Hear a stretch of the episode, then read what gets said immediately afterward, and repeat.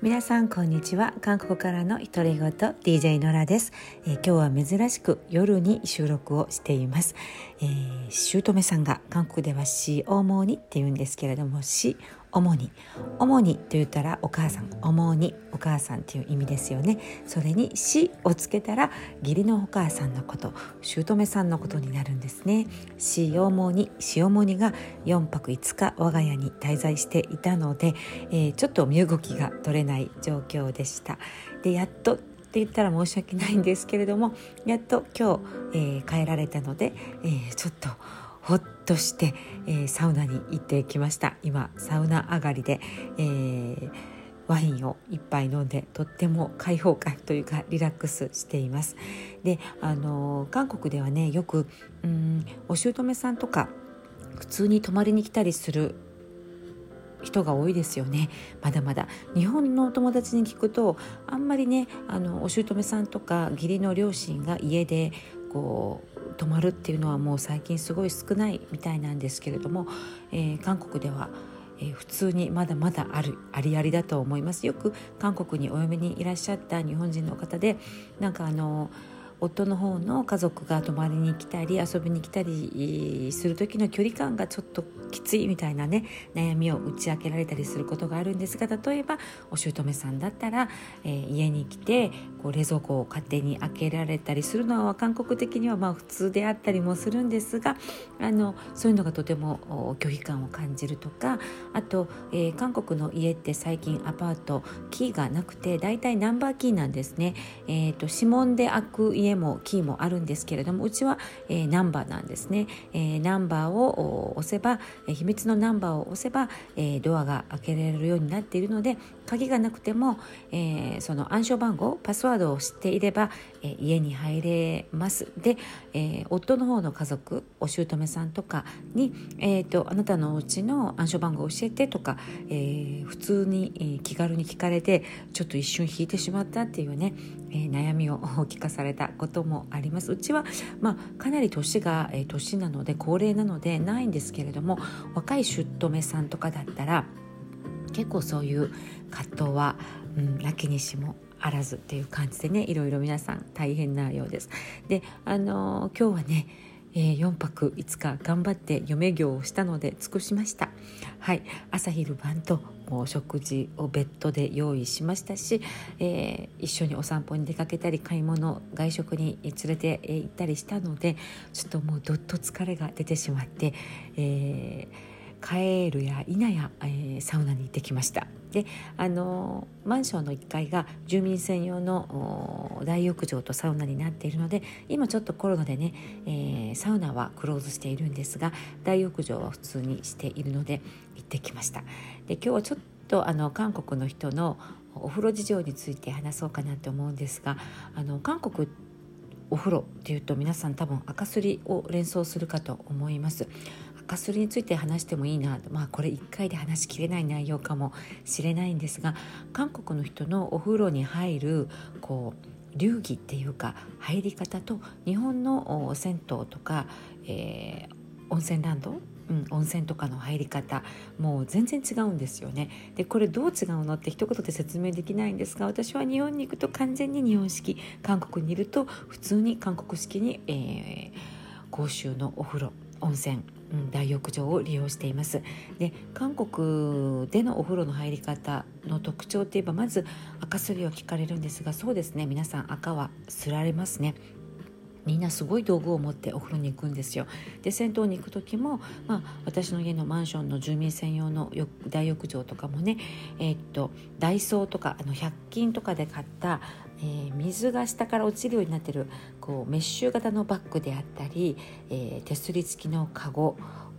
収納ボックスに手すりがついてるような結構なあの四角いねあの四角が多いな、うん、とにかく水切れがいいような、えー、バッグとか、えー、プラスチックのケースに、えー、いろいろお風呂道具を入れて持ってきます。で赤すりタオルはもう必須という感じで皆さん持ってこられますね。で韓国のお風呂大衆浴場とか、あの利用したことがある方は、うん、旅行でねいらっしゃって赤すりのために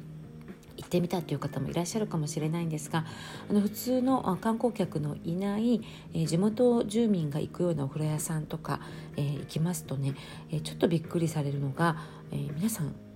自分の場所取りをしてお風呂にいる間ずっとそこ誰も使えないような暗黙の了解があるのが韓国なんですよ。であの日本って自分がそこを洗う時間だけ占領して湯船に浸かったりサウナに入る間は、えー、その咳に誰が他の人が使ってもいいようにうん私物を上に上げておいたりどけたりあるいはちょっと私物残ってても誰かがそこで洗ったりしても気にしないとかそういう感じだと思うんですがそもそもそんなにグッズが多くないような気がします。日本の温泉に行かれる方ってね。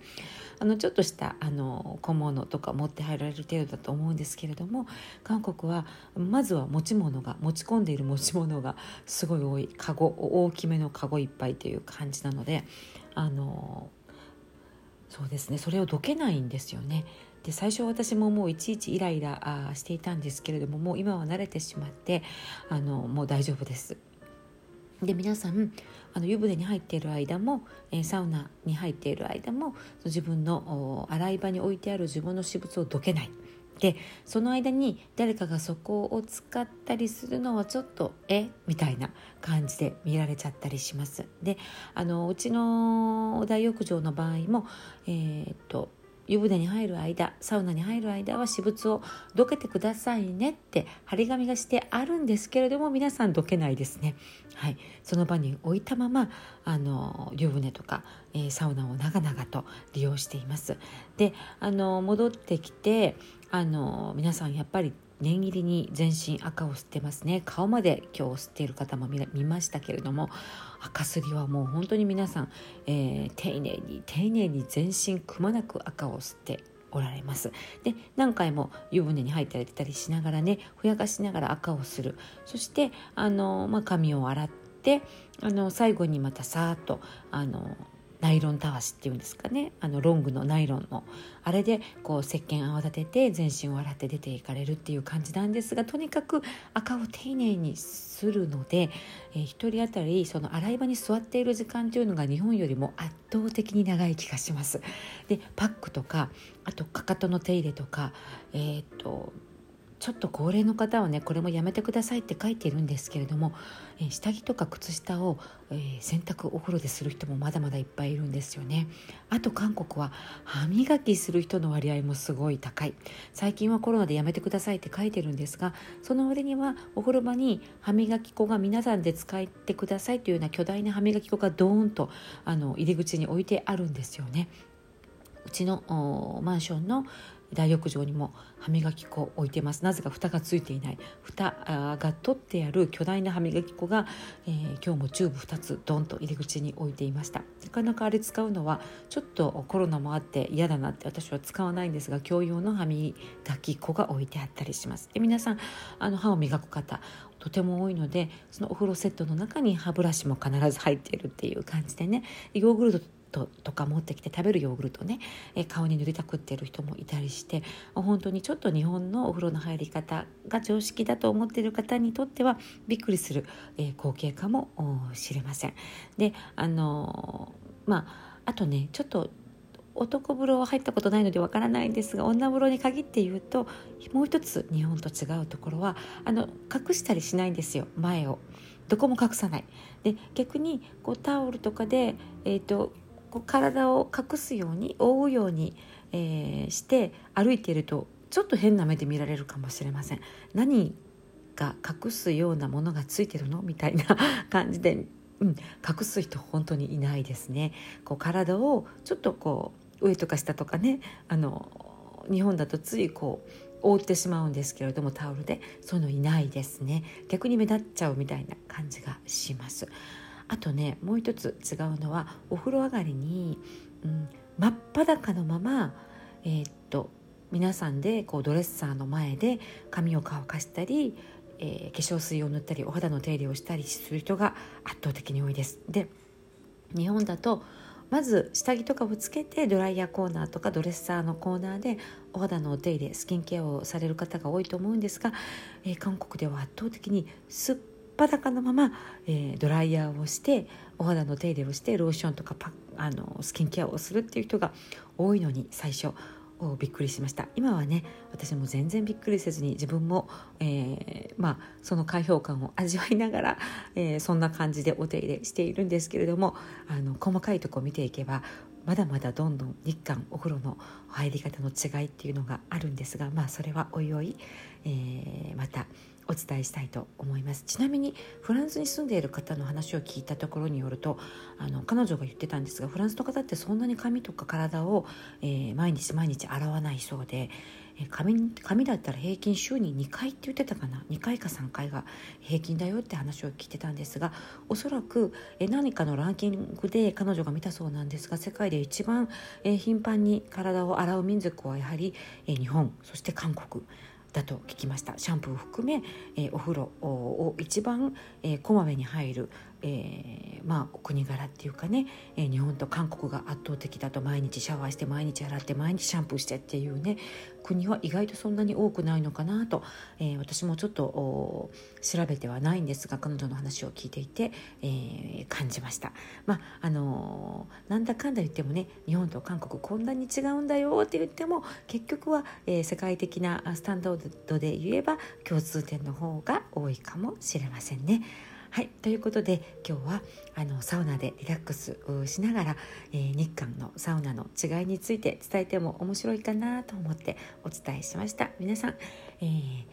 今日もお疲れ様でした、えー、また次回韓国ソウル郊外から DJ ノラがお届けしたいと思います。さようなら。アンニョン。